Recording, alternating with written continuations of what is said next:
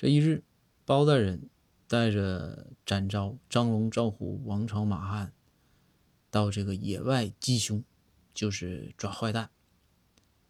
来到一条小河，众人就说：“说这个河，我们只能过过了这条小河，才能去抓坏人呢。”但是大家又想说：“你这万一河里面有什么这个这个，就是容易造成伤害的事情呢？比如说，是不是有毒啊？”是不是河里有鳄鱼啊？对吧？都有蛇呀，都很害怕。大家就研究说，这过还是不过？这包大人呢，就非常细心的坐在河边，就观察这条河。这个时候，包大人就看见一只青蛙跳进了河里，不一会儿，钻出了一只癞蛤蟆。